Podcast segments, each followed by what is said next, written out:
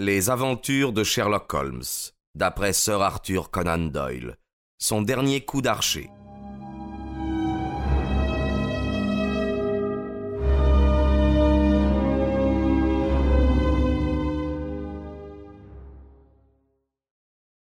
Von Bork revint lentement vers son bureau. Au passage, il remarqua que sa vieille femme de charge avait éteint sa lampe et était allée se coucher. C'était nouveau pour lui ce silence et cette obscurité d'une grande maison, car sa famille et une nombreuse domesticité ne l'avaient jamais quitté. Il éprouva néanmoins un soulagement à la pensée qu'ils étaient tous en sécurité et que, exception faite de cette unique vieille femme qui avait traîné dans la cuisine, il restait seul sur les lieux. Il avait beaucoup de choses à détruire dans son bureau. Il commença ce nettoyage par le vide, jusqu'à ce que son visage fin de bel homme fût coloré par la chaleur que dégageaient les papiers qui brûlaient. Alors, il prit une valise de cuir et empaqueta méthodiquement le précieux contenu de son coffre-fort. À peine s'était-il mis à l'ouvrage que ses oreilles enregistrèrent le bruit d'une voiture qui approchait. Il ne put réprimer une exclamation de satisfaction, boucla la valise, ferma le coffre avec sa clé et se précipita sur la terrasse. Il arriva juste à temps pour voir les phares d'une petite voiture qui s'arrêtait devant la grille. Un voyageur en descendit, s'avança vers lui d'un pas vif, tandis que le chauffeur, un homme à la forte charpente et à la moustache grise, s'installait comme quelqu'un qui se résigne à une longue attente. Alors demanda avidement Von Bork, qui était accouru au devant de son visiteur. Pour toute réponse, l'homme agita triomphalement au-dessus de sa tête un petit paquet enveloppé de papier brun. Vous pouvez me serrer joyeusement la main ce soir, mister, cria-t-il. Je ramène enfin le gâteau. Les signaux? Comme je l'ai dit dans mon télégramme, toutes les transmissions, sémaphores, code des lampes Marconi.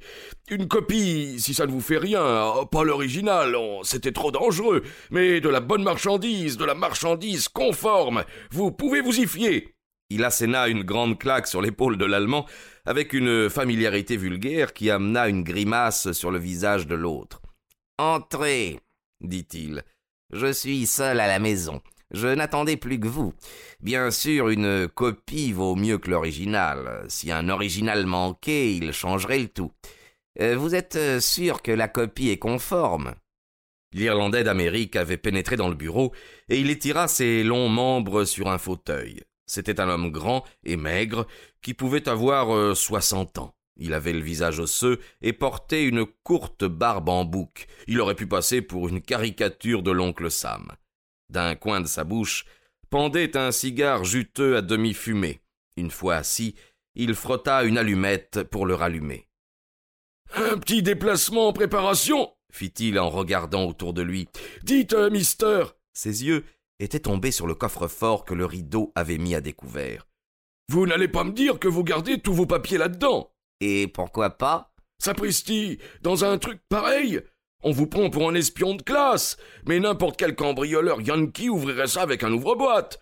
Oh non, si j'avais su que des lettres de moi iraient se perdre dans un machin comme ça, j'aurais été bien bête de vous avoir écrit une ligne.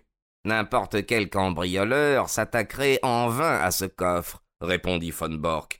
Aucun instrument ne peut entamer son métal. Eh, il y a la serrure. Non, c'est une serrure à double combinaison. Vous savez ce que je veux dire par là. Guidez-moi un peu, fit l'Américain. Pour que joue la serrure, il vous faut un mot et une combinaison de chiffres. Il se leva et montra autour du trou pour la clé un disque à double graduation.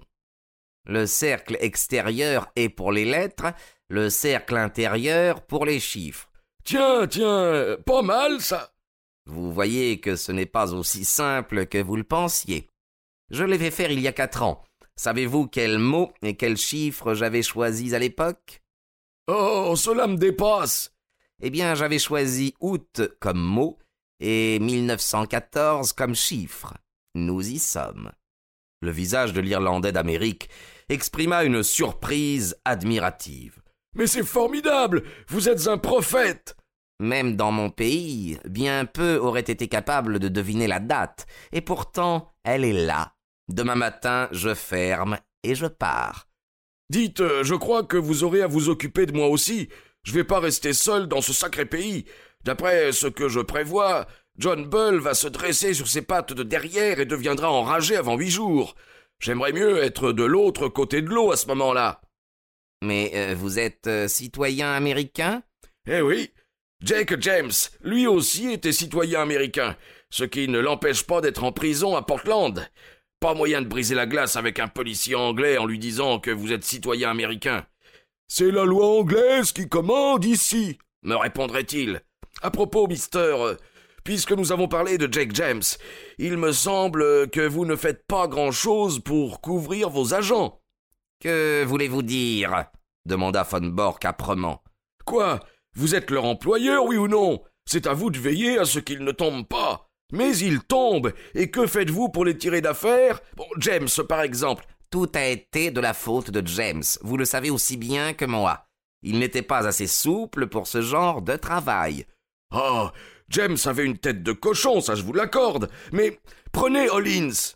C'était un fou.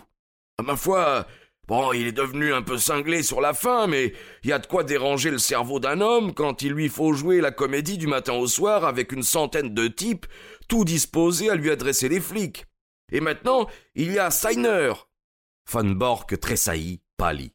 Que se passe-t-il pour Steiner? Eh bien, ils l'ont eu, c'est tout. Ils ont fait une expédition sur son entrepôt la nuit dernière. Lui et ses papiers sont à la prison de Portsmouth. Et vous, vous allez filer? Mais lui, le pauvre diable, il aura à répondre devant un jury, et bien heureux sera-t-il s'il sauve sa tête. Voilà pourquoi je voudrais passer de l'autre côté de l'eau en même temps que vous. Von Bork était fort, maître de ses nerfs, mais cette nouvelle l'affecta visiblement. Comment comment ont-ils pu démasquer Steiner murmura-t-il. C'est un gros coup dur. Vous ne tarderez pas à en avoir un plus dur encore, car euh, je crois bien qu'ils sont à mes trousses. Impossible, voyons. J'en suis sûr. Ma logeuse a reçu la visite de policiers qui l'ont questionné à mon sujet. Quand je l'ai su, j'ai compris que je n'avais pas autre chose à faire que de disparaître au plus tôt. Mais ce que je voudrais bien comprendre, mister, c'est comment les flics sont au courant. Steiner est le cinquième agent que vous avez perdu depuis que je marche avec vous. Je connais le sixième, hein, si je ne bouge pas. Comment vous expliquez-vous cela? N'avez-vous pas honte de voir vos hommes torpiller les uns après les autres? Von Bork devint cramoisi. Comment osez-vous me parler sur ce ton? Si je n'osais pas de temps à autre, mister, je ne serais pas à votre service. Mais je vais vous dire sans phare tout ce que j'ai dans la tête. Je me suis laissé dire qu'avec vous, politicien allemand, quand un agent avait fait son travail, vous n'étiez pas mécontent de le voir mis à l'ombre. Von Bork bondit. Osez-vous insinuer que j'ai livré mes agents? Non, je ne vais pas jusque-là, mister. Mais il y a un mouchard quelque part et c'est à vous de l'identifier. De toute manière, euh, je n'accepte plus de courir de risques. Je suis mûr pour la petite Hollande et le plus tôt sera le mieux. Von Bork avait dompté sa colère.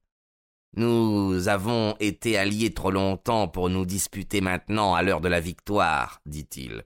Vous avez fait un merveilleux travail, et vous avez pris des risques que je ne puis oublier. Par n'importe quel moyen, allez en Hollande. Là, vous pourrez trouver un bateau de Rotterdam pour New York. Aucune autre ligne ne sera sûre dans une semaine. Je vais prendre votre livre et l'emballer avec le reste. L'Américain avait gardé le petit paquet dans sa main. Il ne fit pas un geste pour le lâcher. Et le fric demanda-t-il. Le. le quoi? La manne, la récompense, les cinq cents livres. L'artilleur est devenu diablement gourmand sur la fin, et il a fallu que je l'arrose de cent dollars supplémentaires, sans quoi nous serions restés le bec dans l'eau, vous et moi. Rien à faire, qui me répétait, et il voulait plus m'écouter. En tout, j'en ai eu avec lui pour deux cents livres. Aussi, euh, je ne vous remets le paquet que contre mon fric. Von Bork sourit amèrement. Vous ne paraissez pas avoir une très haute opinion de mon honneur, fit-il. Vous voulez l'argent avant que vous m'ayez donné le livre. Que voulez-vous, mister? Nous sommes en affaires. Très bien, comme vous voudrez. Il s'assit devant la table et remplit un chèque qu'il retira du carnet, mais il ne le tendit pas à son interlocuteur. Après tout, puisque nous en sommes réduits à de tels rapports, monsieur Altamont, reprit-il, je ne vois pas pourquoi je me fierai à vous plus que vous ne vous fiez à moi. Il se retourna vers l'Irlandais d'Amérique et le regarda par-dessus son épaule. Le chèque est sur la table.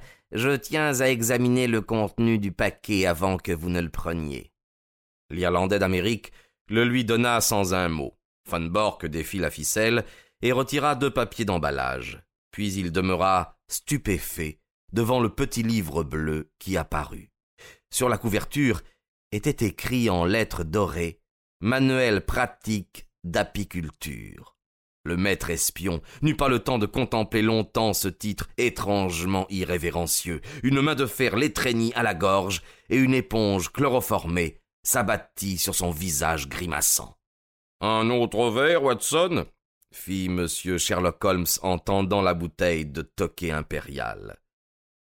Le robuste chauffeur, qui s'était assis près de la table, avança son verre avec une certaine avidité. C'est un bon vin, Holmes, un grand vin, Watson. Notre ami qui est sur le canapé m'a affirmé qu'il provient de la cave personnelle de François Joseph à Schönbrunn. Seriez-vous assez aimable pour ouvrir la fenêtre, car les vapeurs de chloroforme ne facilitent pas la dégustation? Le coffre était entrebâillé. Holmes, debout devant lui, en tira tous les dossiers, les examina rapidement, puis les rangea dans la valise de Von Bork. L'Allemand était allongé sur le canapé. Il ronflait en dormant. Une courroie ligotait ses bras, une autre immobilisait ses jambes. Nous n'avons pas besoin de nous presser, Watson. Nous ne risquons pas d'être interrompus. Voudriez-vous sonner? Il n'y a personne d'autre dans la maison, excepté la vieille Martha, qui a tenu admirablement son rôle. C'est elle qui m'a mise au courant quand j'ai pris l'affaire en main. Ah, Martha, vous serez heureuse d'apprendre que tout s'est bien passé. La vieille femme était apparue sur le seuil. Elle s'inclina en souriant devant Sherlock Holmes, mais jeta un coup d'œil un peu inquiet vers la forme humaine étendue sur le canapé. Oh. Il va bien, Martha. Il n'a eu aucun mal. Cela me fait plaisir, monsieur Holmes. D'un certain point de vue, il a été un bon maître. Il voulait que je parte hier avec sa femme pour l'Allemagne, mais cela n'aurait guère convenu à vos plans, n'est-ce pas, monsieur? Cela ne m'aurait pas du tout plu, Martha. Tant que vous étiez ici, j'étais tranquille. Nous avons attendu votre signal ce soir. Le secrétaire était là, monsieur. Oui, sa voiture nous a croisés. Je croyais qu'il ne partirait jamais. Je savais que vous auriez été contrarié, monsieur, si vous l'aviez trouvé ici. Bien, plutôt contrarié, en effet. Bref, euh, nous avons attendu une bonne demi-heure avant de voir votre lampe s'éteindre et de savoir que la voie était libre. Vous pourrez venir me voir demain à Londres, Martha, au Claridge Hotel. Très bien, monsieur. Je suppose que vous avez tout préparé pour votre départ? Oui, monsieur, il a mis sept lettres à la poste aujourd'hui.